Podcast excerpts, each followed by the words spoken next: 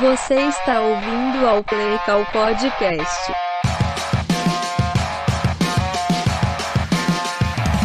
Alô! Esse é o Play Call número 86. Eu sou o coach Rafael Negreiros e você está ouvindo diretamente do Dia das Crianças, dia 12 de outubro, quinta-feira, estamos fazendo essa gravação. É, numa tarde muito quente no Distrito Federal. Impressionante o que está acontecendo aqui. É, cara, é isso. Essa semana, você sabe que eu gravo mais cedo, né? Mas essa semana eu resolvi gravar um pouco mais tarde. Porque teve o feriado e aí foi bom, foi melhor para me programar. Perfeito! Além do que, nessa semana, em termos de resultado e tal, não teve muita coisa pra gente, pra gente falar. É... Sei lá, né? Tipo assim, os, os jogos foram isso aí, né? E.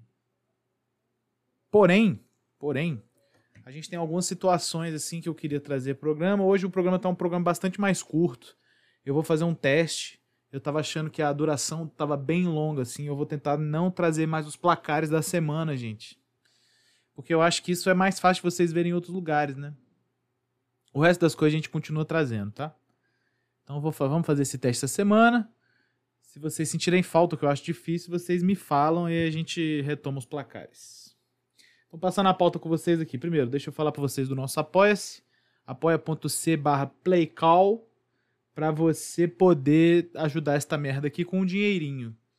É, redes sociais também nós temos o Playcall Underline Pod e o Playcall Underline Podcast no Twitter e no Instagram, respectivamente.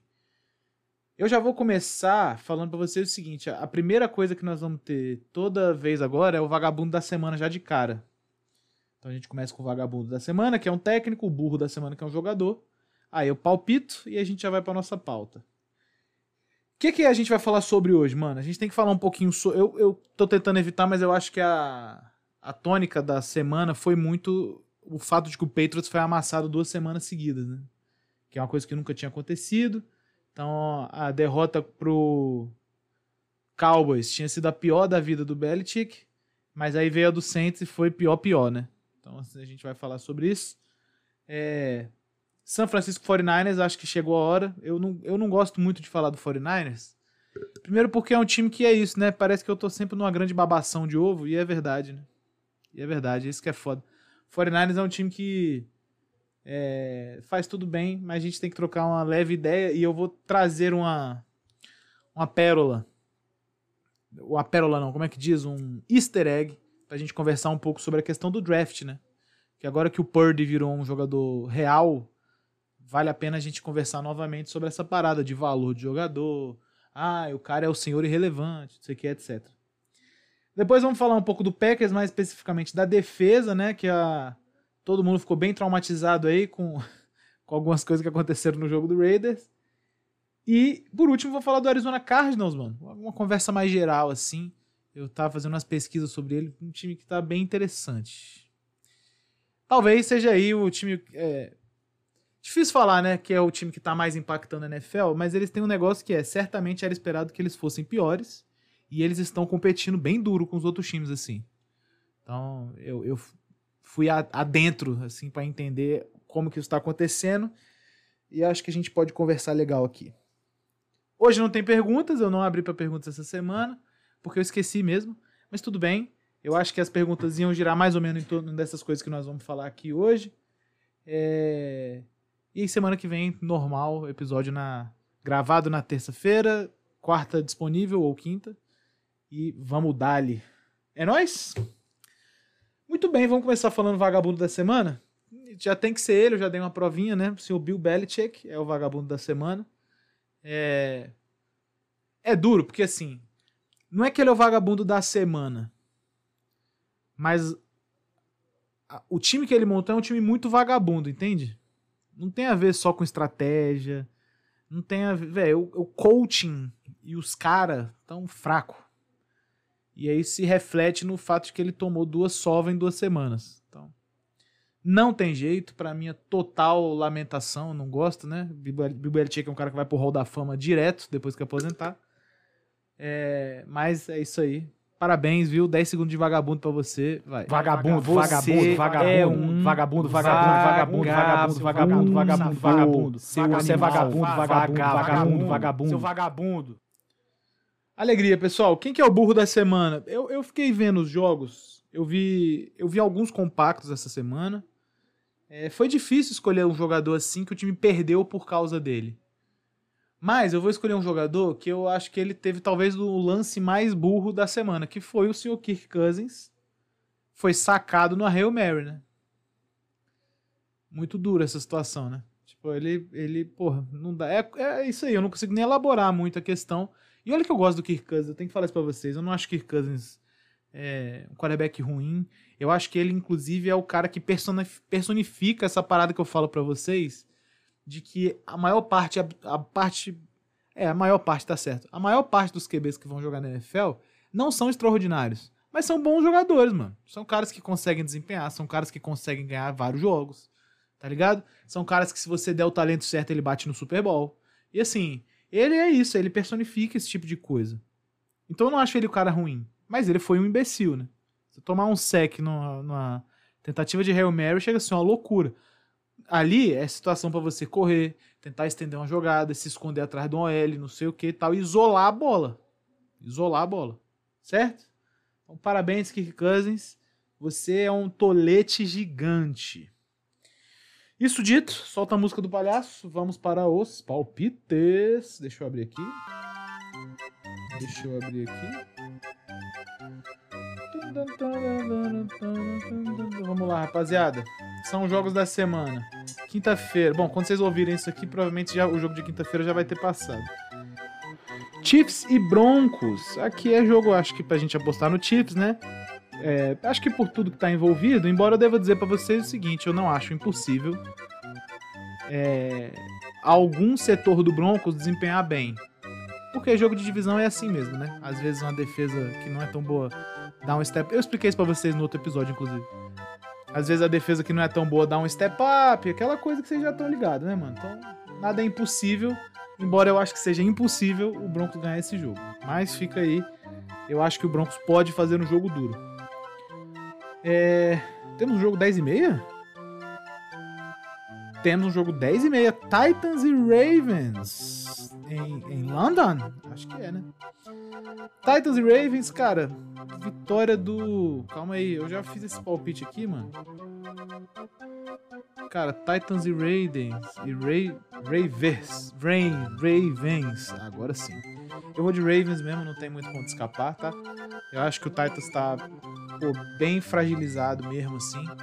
É, não, não entendo nem muito bem porquê. Na real, eu entendo, né? O time tá, tá, tá meio igual o Patriots, assim. Uma parada meio velha, meio broxa, né? Tá, é isso aí. Acho que o Ravens, embora tenha perdido essa semana pro Steelers, eles são um bom time, mano. Tipo, é, querendo ou não, esses jogos de divisão da, da EFC Norte, eles são sempre essa coisa horrorosa. Então, tudo bem. Temos Dolphins e Panthers. Aqui é jogo pro Dolphins ganhar, né? Com alguma autoridade, inclusive. É... A ver, o Panthers fez um jogo ofensivo melhor no esse último jogo. Foi contra quem mesmo? Panthers e quem? E Lions, né? Fizeram 24 pontos e tal, é porque o Lions realmente tá voando no ataque. Eu não sei, acho que contra o Dolphins não dá pra fazer muita coisa, não. Texans e Saints. Jogo bom, hein? Eu acho.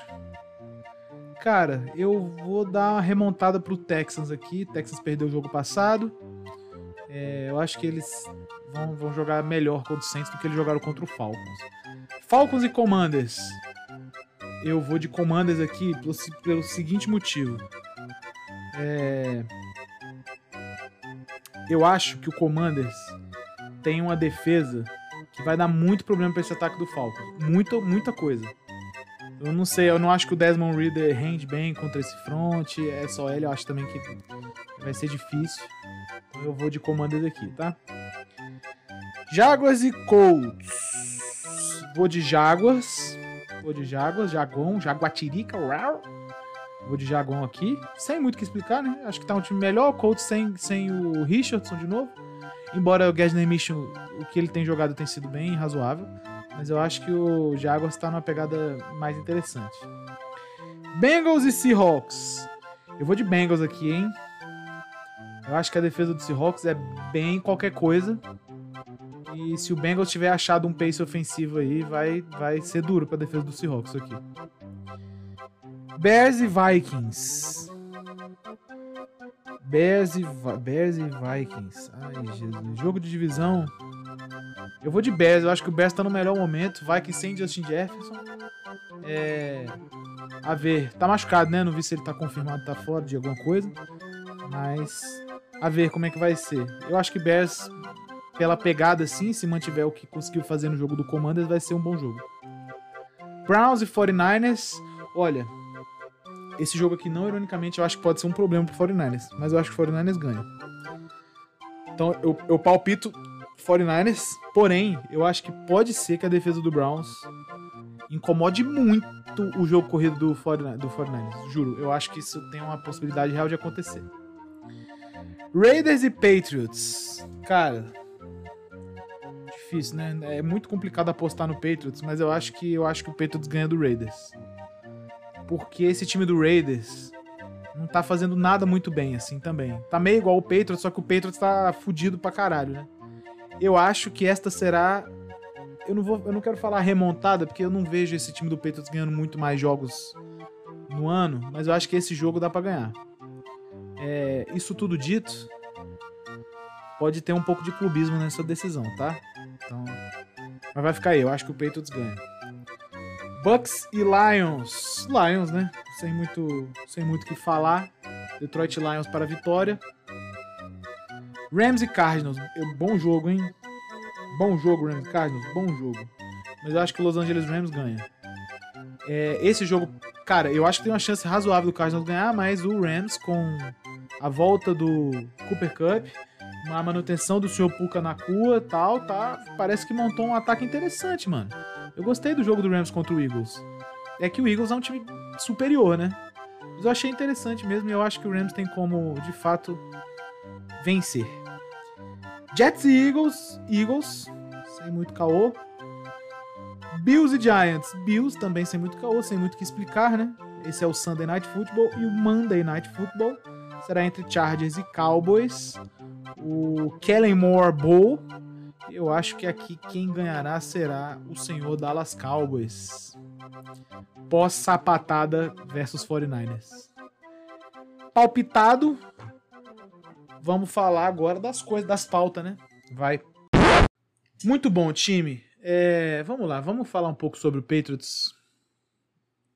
É, é- é duro, né, gente? Assim, eu fico meio. Eu fico assim como torcedor. Como torcedor, eu fico mais puto do que pensativo, vamos dizer assim. Que é normal. Quando eu gravo aqui o, o episódio, um palpite ou outro, assim, vocês sabem que tem a ver com clubismo, é óbvio, né? Tipo de hoje. É. Mas enquanto técnico, eu olho muito pra situação do Belichick e isso me deixa pensando muito assim, tá ligado? Tipo, como que a gente avalia isso direito? Porque assim, eu acho que o torcedor do Patriots, vocês aí que não torcem pro Patriots, mas convivem com outros torcedores e tal, vocês sabem que o torcedor do Patriots é extremamente mal acostumado. Não sem razão, né? É importante que a gente se diga isso, não sem razão. Você pega um time que, sei lá, de 2014 pra cá, esteve em um, dois, quatro Super Bowls? Cinco Super Bowls? Ganhou três. Então, assim, é um negócio. É um negócio que é complicado, tá ligado? Você pega e você começa a olhar o time, o time derrete, ninguém joga bola, tá ligado? E você olha os caras. Você olha o depth, você fala, pô, beleza, tem uns jogadores ok aqui, mas não tem ninguém extraordinário e tal. E eu acho, assim, que, que o Bill Belichick, ele tá lidando nesse momento com uma situação muito complexa, que é a seguinte, ele, ele sabia que ele estava atrasado em termos de futebol americano. Ele tomou algumas decisões ano passado e nesse, em termos de precisamos rodar coisas mais modernas, precisamos dar uma adaptada, porque ele tá entendendo que a NFL virou outra parada, assim, a NFL não tem mais fullback, né, praticamente. Ele abriu mão de ter fullback, ele foi um dos únicos coaches aí, últimos coaches aí a usar fullback com muita frequência, né, desses mais antigos. Os novos usam até legal, né. É... Então ele tentou abraçar essa ideia de jogo mais de spread offense, vamos ajudar meu QB, meu QB era bom no college fazendo essas coisas, então vamos, vamos dar um grau, não sei o que e tal, e beleza. Ele contratou o Bill O'Brien, Bill O'Brien que tem feito... Eu preciso falar disso porque eu acho que isso vai passar muito despercebido, porque o ataque tá jogando muito mal, mas o problema não é tático. Estão entendendo? Assim, as chamadas não são ruins. O problema é que a execução tá muito ruim.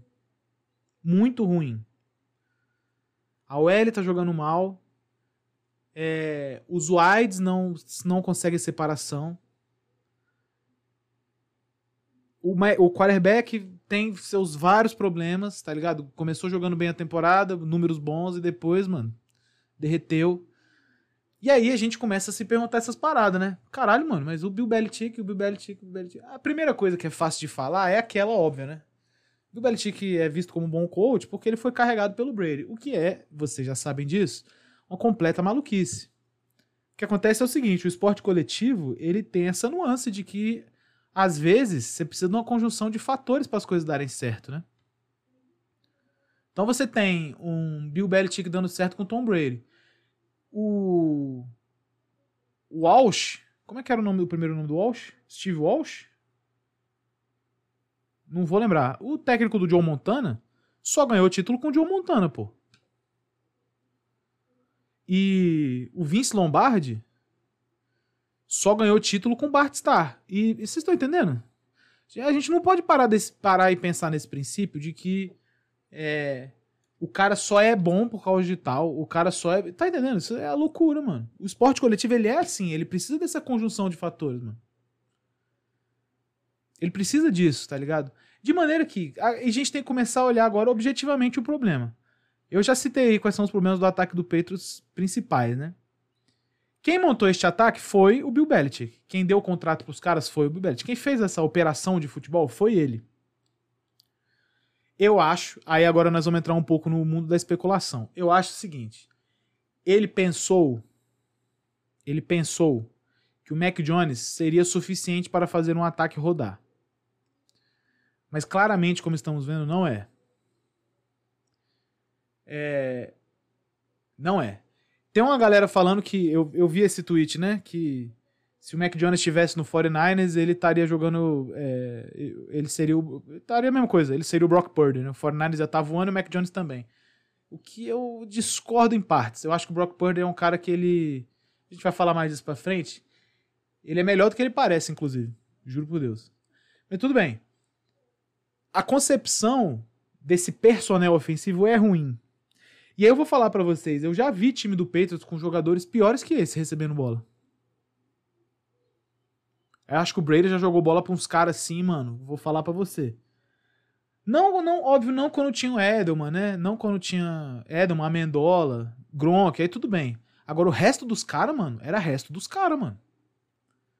Quando machucavam um Edelman, que era normal, quando machucava um Gronkowski, que era normal, tinha que, tinha que vir os malucos, filho, do submundo pegar a bola pro Brady. O problema tá aí, é que o, o Mac Jones, evidentemente, acho que tá visível para todo mundo, não é o Brady.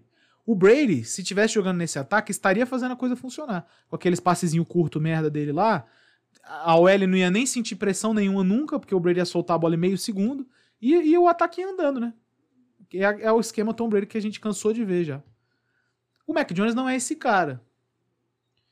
Você soma isso ao fato de que o Patriots não tem jogo corrido. Isso quer dizer o seguinte: um QB limitado não tem absolutamente nada que o ajude nesse momento. Então, assim, ele, ele talvez tenha a tática em favor dele, agora de resto, ele não tem o talento, ele não tem proteção. Estão entendendo? Isso é tudo muito complicado. Quando a gente fala um pouco sobre a linha ofensiva, eu acho que a linha ofensiva é onde tá o negócio, assim, ó, o de maior drama. Porque os caras não abrem, tudo bem. Mas se o time corresse com a bola, a coisa melhorava, né? Em algum grau. E aí, assim, você tem um time que é, não consegue correr com a bola, a OL não consegue jogar junto, porque os caras estão se lesionando. E esse técnico da OL aí, até agora, ele tá para mostrar algum trabalho. Disparado, a maior o maior problema que o Patriots tem dos últimos anos é a perda do coach de OL, que era o Dante Scarnecchia, que era fora de série. Fora de série. Ele era um cara que faria qualquer imbecil jogar de linha ofensiva, mano. E fez, né? Fez. A gente foi, pegou um moleque, um, um, o moleque é foda, pegou um coach de Oregon, né? O Oregon, o é, Adrian Clem, eu acho, que é um cara que, pô, vendo o Patriots jogar assim, a OL especificamente, eu acho que ele tá fazendo um trabalho ruim, mano. Os fundamentos são ruins. Os caras não conseguem se comunicar direito. Os caras não estão pegando blitz, não estão pegando estante. Os caras estão apanhando adoidado. E aí a gente volta ao ponto inicial aqui. Está havendo um trabalho ruim de coaching da parte do Bill Belichick. Porque a montagem do time, tudo bem. Foi uma merda? Foi uma merda. É a vida, é isso aí. Segue o baile e vamos tentar trocar por algum cara pica aí. Naquele esquema. A NFL funciona assim mesmo. Às vezes você monta time merda. Só que dá pra ser melhor, tá ligado? Tipo, não tem como vocês me convencerem que essa OL do Patriots é ruim assim. Desse jeito aí. Não dá, tá ligado? Um trabalho melhor de instrução tem que ser feito. Um trabalho melhor de gameplay, de como usar os jogadores, tem que ser feito. Entendem? E eu acho que nisso ele tá pecando. E aí é isso. Eu- Eu acho que ele tentou se modernizar, mas ele não abriu mão de pensar coisa igual ele pensava 10 anos atrás. De quem tipo de jogador que tem que ter e tal. E aí, velho, você cria uma. Você quer fazer uma spread. Você não tem ninguém rápido pra pegar a bola em espaço. Aí você quer correr com a bola. Só ele não move a bola. Aí você. Tá entendendo? É tudo uma grande. É tudo uma grande. É tudo grandemente contraditório, vamos colocar dessa forma. É isso aí. Existe salvação? Mano, eu acho que. Eu acho que sim. Não é porque é o Bill Belichick, mas eu acho que tem como arrumar essa coisa, assim. Eu acho que o- o- as coisas podem ficar mais rápidas. Eu acho que o ataque pode dar uma simplificada no jeito de jogar, é, nos tipos de rota. Confiar um pouco mais na valência dos caras. Pô, o Patriots não tem jogador que fica aberto com facilidade. O time tinha que estar correndo melhor, obviamente, e passando play action adoidado, fi. Play action adoidado. Simplificar o jogo mesmo, tá ligado? E, e isso tinha que estar acontecendo, mano. Assim, pra mim. E o Patriots é um time que faz pouco play action, né? Porque tem essa mentalidade um pouco atrasada, talvez, de que você consegue fazer play action porque você tá correndo. Não é assim. Tem time que roda mais play action que corrida. Não é bem assim. Então eu acho que as coisas podem estar sendo feitas diferentes lá. E ele vai ser demitido, mano? Acho que essa é a pergunta, assim, que muita gente teria me feito essa semana. Eu, eu vou falar pra vocês o seguinte: pela vontade do torcedor, ele vai ser demitido, não da minha, porque eu, eu respeito, eu sou técnico, então eu respeito muito o Bill Belichick no geral. Agora, como torcedor, se, assim, se eu tentasse pensar como alguém que não sabe futebol americano, o suficiente, pelo menos, né? Não que eu seja um gênio, mas se eu fosse pensar como alguém que não sabe, eu ia querer ele demitido. Porque o Patriots acho que precisa de um outro negócio. Um oxigênio, outra parada, tá entendendo? O problema é o seguinte, eu acho que o Kraft não vai aguentar isso muito mais tempo. Eu acho que o Kraft não vai aguentar isso muito mais tempo. Lembre-se, eu tento trazer pra vocês essa ideia de que, ah, é, Bill Belichick não é, o Brady, não sei o que, essa relação que todo mundo tenta, todo mundo toda hora tenta falar, que o Brady carregou e não sei o que, etc, etc. Americano pensa assim, de fato, porque as coisas dele na regra, é tudo regra de três na cabeça dos caras. Então eles viram e falam assim, pô, quando ele tinha o Brady ele ganhava. Agora ele não tem, não ganha. Então era o Brady o diferencial. É, é raso assim o raciocínio. E aí a gente entra nessa questão, porque o Kraft, querendo ou não, ele quer dinheiro, ele quer título, mano. É, Na NFL as duas coisas são equivalentes, né? Então ele precisa que o time volte a ganhar coisas. Sem dúvida nenhuma. E aí, se ele achar que o Belichick tem que rodar, eu acho que ele vai rodar. Mano, não sei. Eu acho esse próximo jogo contra o Raiders e o, e o próximo depois do Raiders, que também é mais ou menos importante, eu não lembro contra quem é. Eu acho que esses dois jogos vão definir muita coisa. Juro por Deus. É... Porque o time tá 1-4. 1-4. Se ficar um 5, um 6, abraço, fi. Não tem muito o que fazer, não, tá ligado?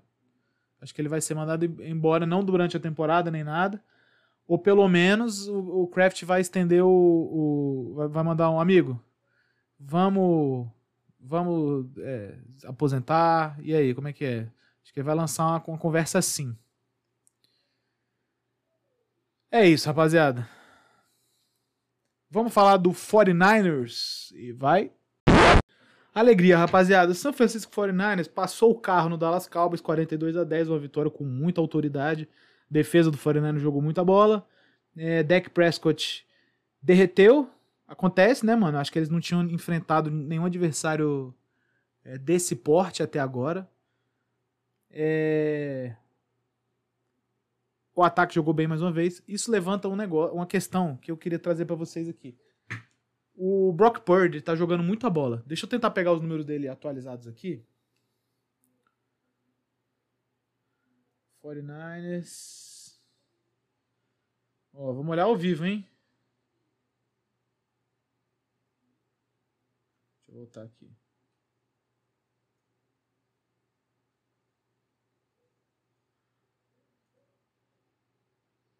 Ó, o senhor Brock Purdy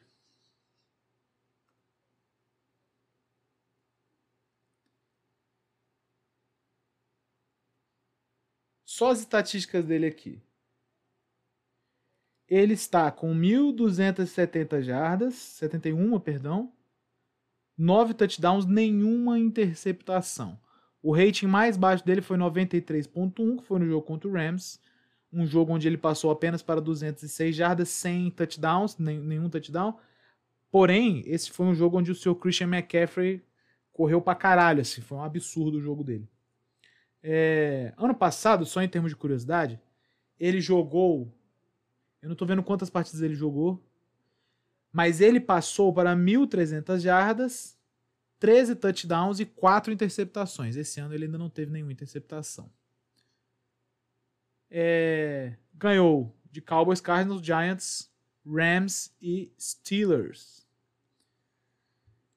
Eu acho que isso levanta uma questão pelo seguinte: é, é muito normal vocês verem os caras falarem sobre draft, prospectos, etc. E a gente tratar meio que como merda os caras que não saem no primeiro round, os caras que não saem no segundo round e tal. E, e, e aí vira essa grande história, né?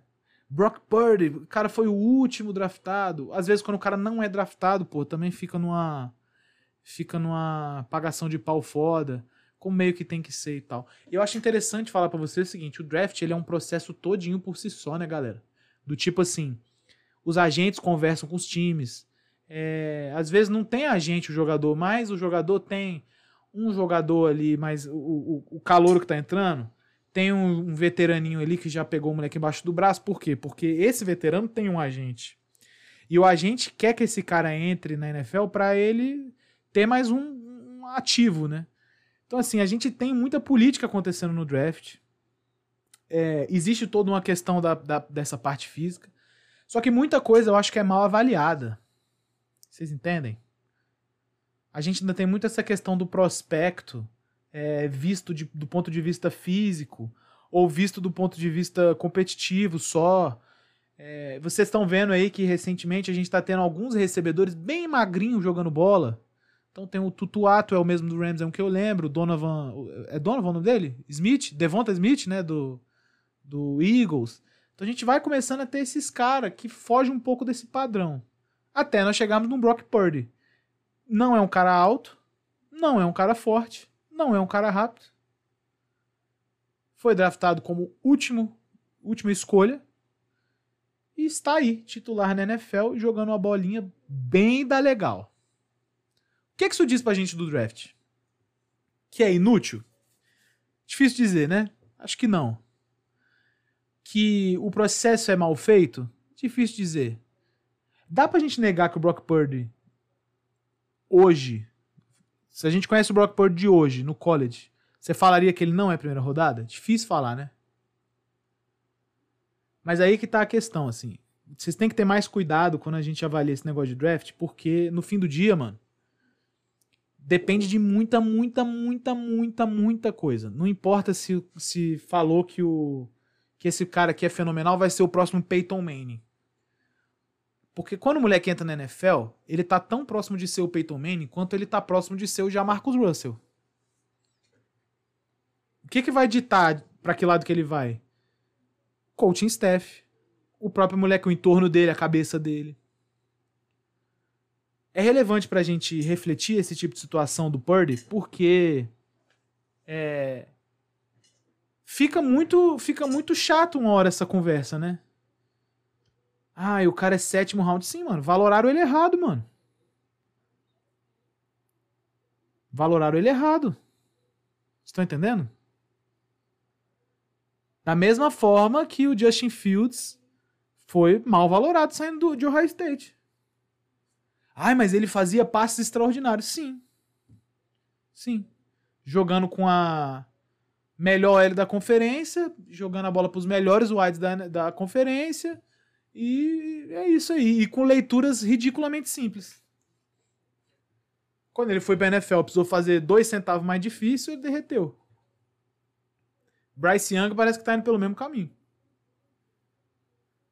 Você vê o seguinte, o CJ Stroud, só, eu vou até confirmar essa informação, mas o CJ Stroud, ele vem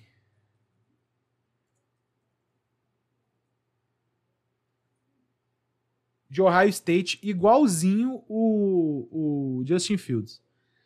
O CJ Stroud, ele vinha mais pronto. Você vê que ele é outro jogador. Ele não é igual o Justin Fields, que vê os caras abertos, a primeira leitura isola, e não sei o que e tal. Eu, o Stroud, ele dá uma lida melhor, ele entende melhor o jogo. Já no college dava para ver esse tipo de coisa.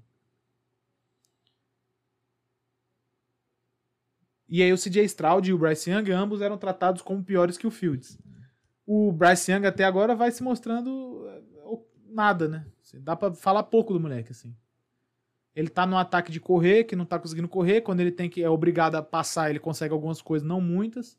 Ele tava tentando não arriscar. Nos últimos jogos ele começou a, a se arriscar um pouco mais e tá pagando por isso.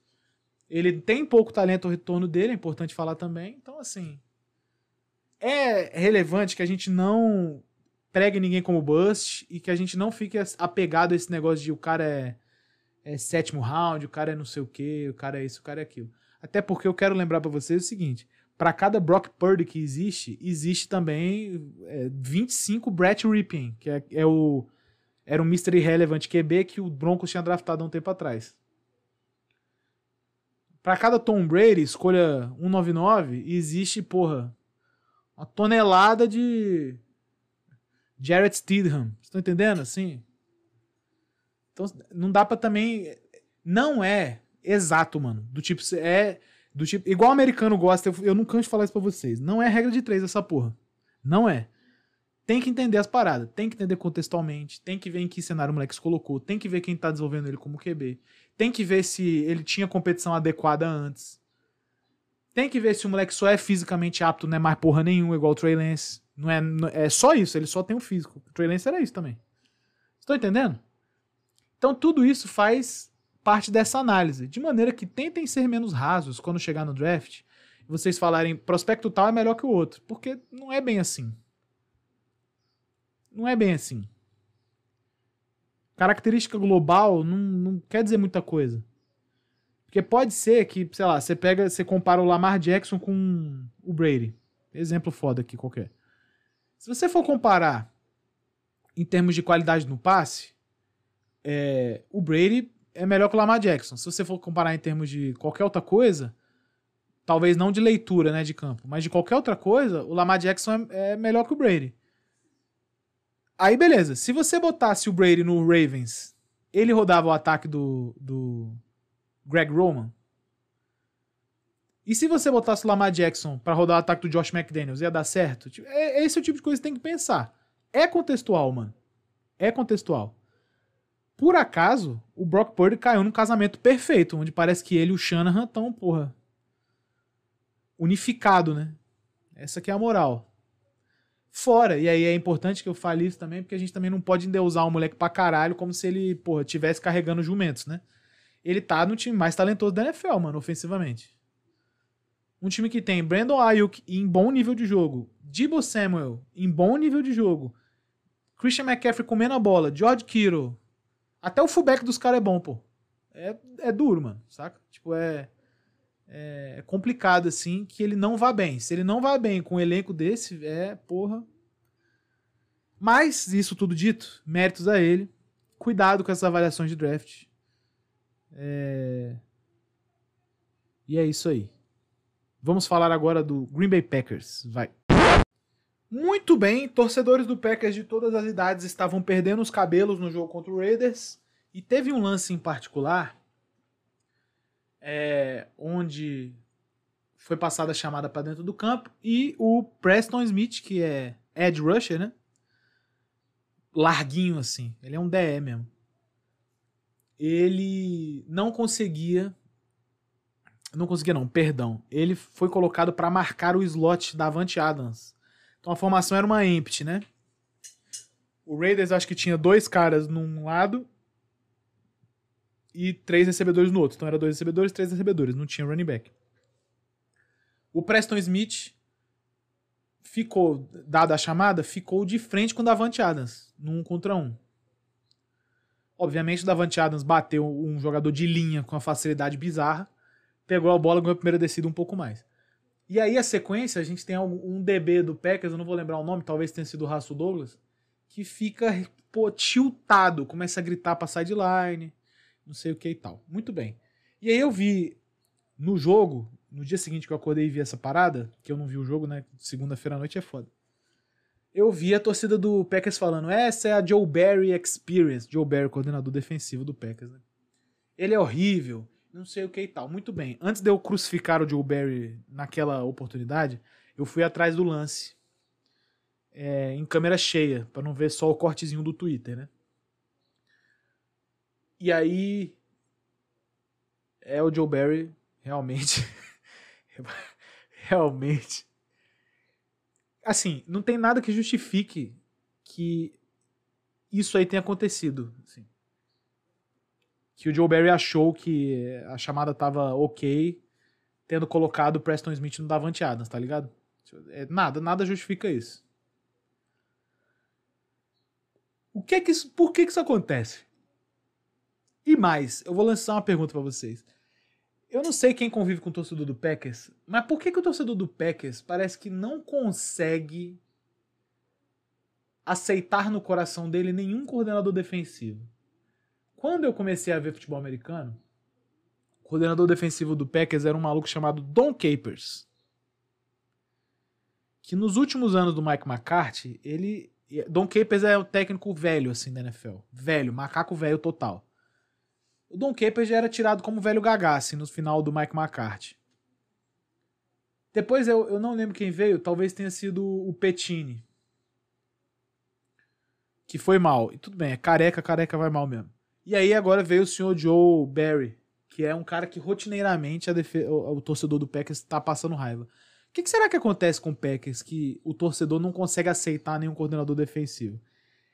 Eu tenho para mim o seguinte, eu acho que o, eu acho que o torcedor do Packers, meio que como o do Patriots, ficou muito mal acostumado com a fase do Packers, que foi a fase que o Packers ganhou o Super Bowl. Qualquer coisa ali entre 2009 e 2012 onde a defesa do 2013, sei lá, onde a defesa do Packers era mais ou menos competitiva. Clay Matthews jogava bola, aí eles tinham um linebacker bom lá, aí eles tinham uma DB boa. O Packers, te, o Packers teve uma DB bem legal assim ao longo dos anos. É, e a coisa não conseguia fluir, né? Hoje, por exemplo, você olha os jogadores de defesa, eu acho que tem vários caras interessantes ali naquela defesa do Packers. Mas por que, que os caras parecem que estão sempre acometidos desse tipo de peido mental, assim, em algum grau? Eu tenho uma teoria, que é a seguinte. O Matt LaFleur, como vocês sabem, ele é um coach de pegada ofensiva. Então o ataque tem totalmente a mão dele. A defesa, eu acho que tem algumas coisas que ele tenta de ideia e tal, assim, mas não é, sei lá, não é como se ele mandasse pra caralho, assim, e eu acho que por conta própria ele não faz isso, tá? É... O draft, obviamente, quem faz é o GM lá, não sei se é aquele mesmo Guten, lá, Gutenkust, não sei se é esse cara. Mas você vê que o perfil dos caras que estão jogando no Packers é muito diferente, assim, ao longo dos anos. De maneira que eles têm tentado pegar uns caras mais velozes, uns caras, assim, de um outro tipo de jogo de defesa.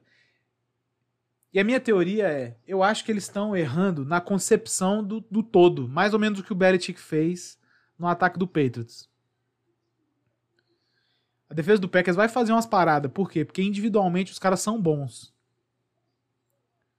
Individualmente os caras são bons. Jair Alexander e tal. Você tem uns caras que joga bola lá.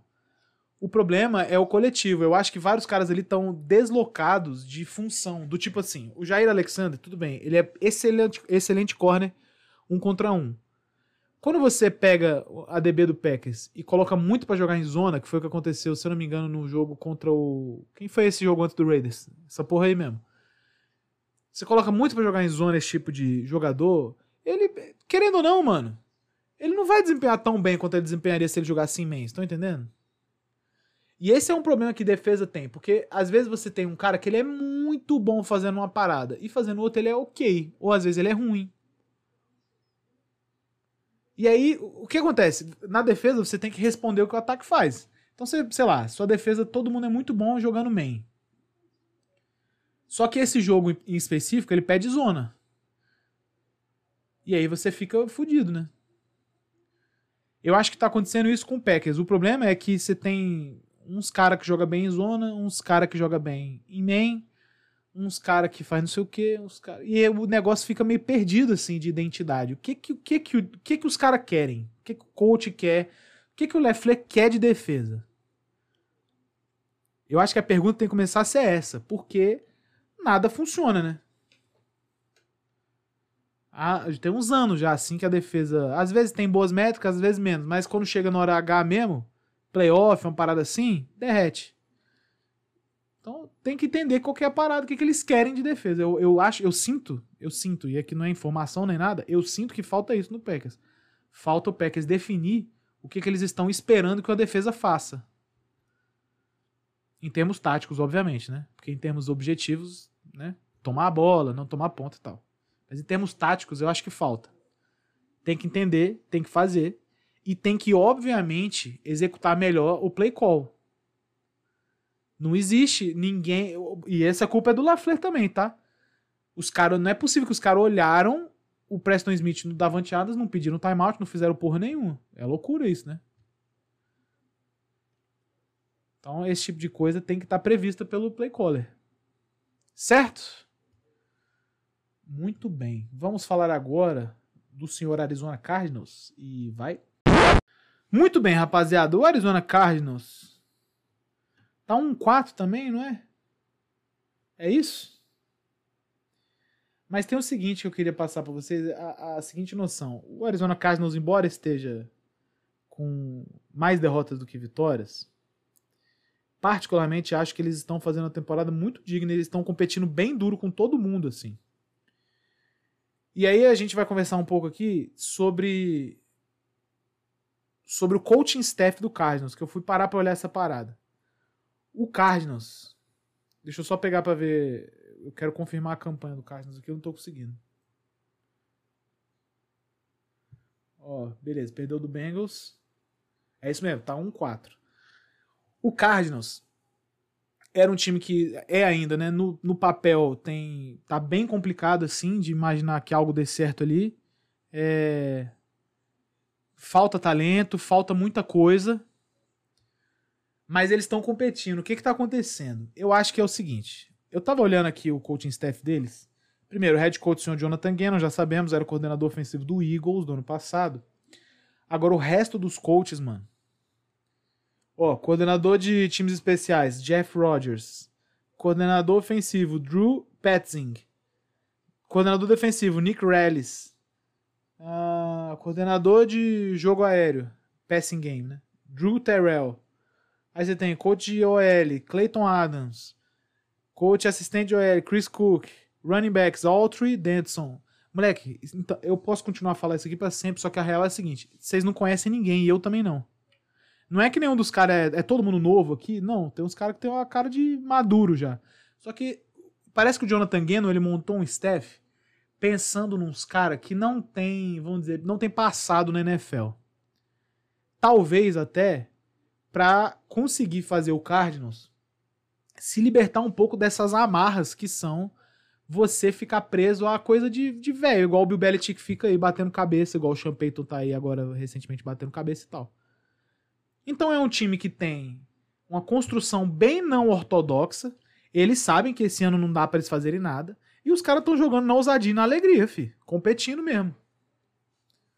Só um coaching staff novo e que não está preocupado com o resultado consegue entregar esse tipo de coisa. Vocês entendem? Então, às vezes, quando eu falo para vocês muito sobre processo, sobre tomada de decisão, e minimizo questão de resultado, números e tal, tem a ver com isso.